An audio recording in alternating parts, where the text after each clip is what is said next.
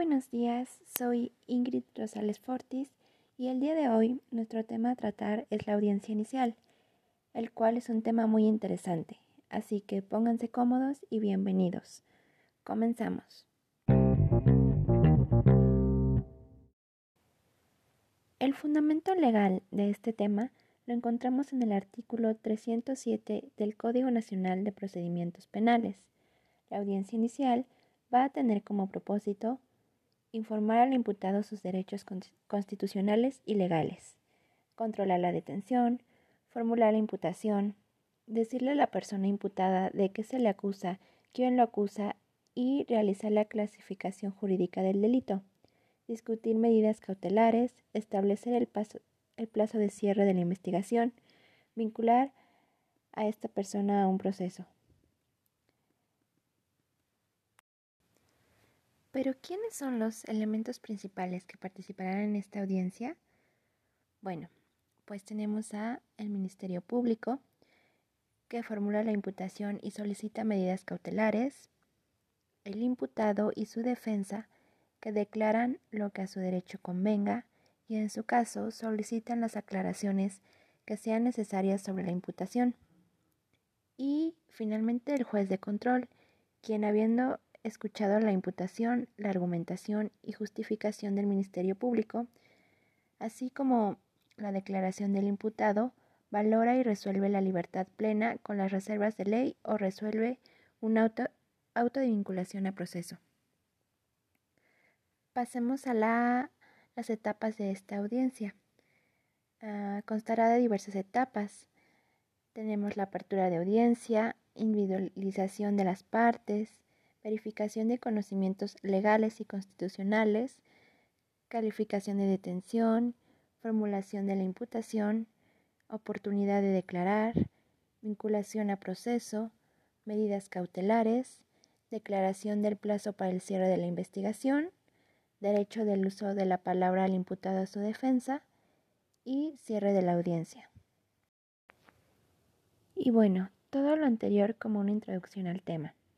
Lo que haré a continuación será explicarles a grosso modo cómo es todo el proceso, basándome en el Código Nacional de Procedimientos Penales.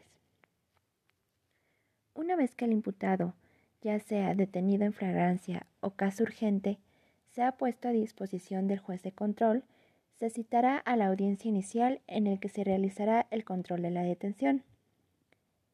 El juez le preguntará al detenido si cuenta con defensor y en caso de que no sea así, ordenará que se le nombre un defensor público y le hará saber al imputado que tiene derecho a ofrecer datos de prueba, así como acceso a los registros.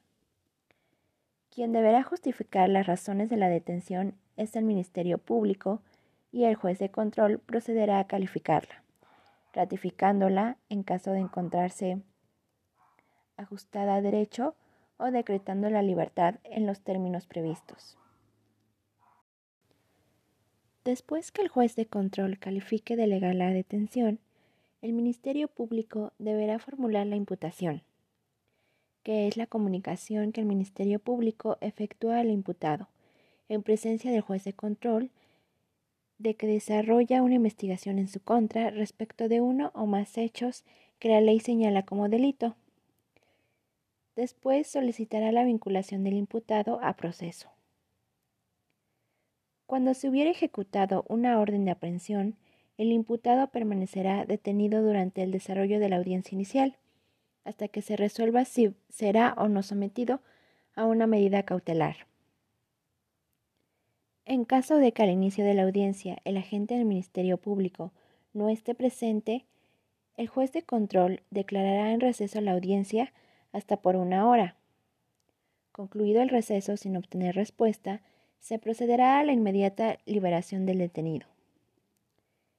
En caso de que se tenga que formular una imputación a una persona que esté en libertad, el Ministerio Público solicitará al juez de control que lo cite y señale fecha y hora para que tenga lugar la audiencia inicial. Una vez que el imputado esté presente en la audiencia inicial, se ofrecerá la palabra al agente del Ministerio Público, para que éste exponga al imputado el hecho que se le atribuye, la calificación jurídica preliminar, la fecha, lugar y modo de su comisión, la forma de intervención que haya tenido en el mismo, así como el nombre de su acusador. Una vez formulada la imputación, si el imputado manifiesta su deseo de, declarar, rendirá su declaración. Después de eso, el Ministerio Público deberá solicitar la vinculación del imputado a proceso, exponiendo en la misma audiencia los datos de prueba con los que considera que se establece un hecho que la ley señale como delito y la probabilidad de que el imputado lo cometió o participó en su comisión. El juez de control otorgará la oportunidad a la defensa para que conteste la solicitud y si considera necesario permitirá la réplica y contrarréplica. Hecho lo anterior, resolverá la situación jurídica del imputado. El imputado o su defensor podrán presentar los datos de prueba que consideren necesarios ante el juez de control. La continuación de la audiencia inicial comenzará con la presentación de los datos de prueba aportados por las partes, o, en su caso, con el desahogo de los medios de prueba que hubiese ofrecido y justificado el imputado o su defensor. Agotado el debate, el juez resolverá sobre la vinculación o no del imputado a proceso. Ya para finalizar, el juez de control, antes de terminar la audiencia inicial, determinará previa propuesta de las partes el plazo para el cierre de la investigación complementaria. Y bueno amigos, con esto termina el episodio de hoy. Recuerden que nuestro tema fue la audiencia inicial. Espero que haya sido de su interés. Sin más por el momento, nos vemos en el próximo episodio en este su espacio. Hasta la próxima.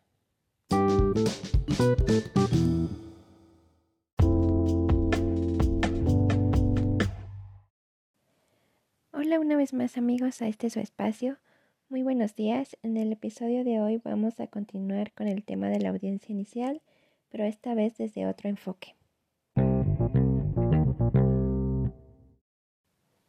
En el episodio anterior ya dimos una explicación de cómo es el proceso de la audiencia inicial, algunos objetivos y elementos que participan en ella. Y ahora en este episodio daré mi opinión acerca de la importancia de que el perito criminalista conozca de los actos procesales que se realizan en este tipo de diligencias. En mi opinión, el perito juega un papel muy importante en estas diligencias desde el hallazgo de un hecho que la ley señala como delito hasta la conclusión del juez al momento de dictaminar la sentencia, ya que sin ellos no sería posible obtener más información del hecho y solamente las pruebas se basarían en los testimonios de las personas involucradas, lo cual no sería objetivo.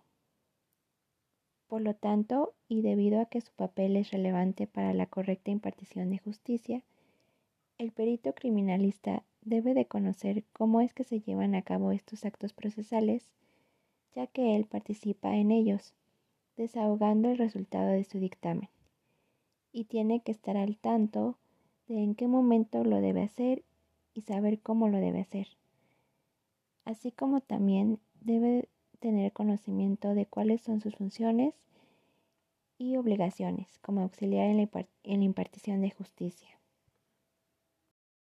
Y bueno, pues con esta breve opinión concluimos con nuestro tema y nuestros episodios de la audiencia inicial. Gracias por haberme acompañado. Hasta la próxima.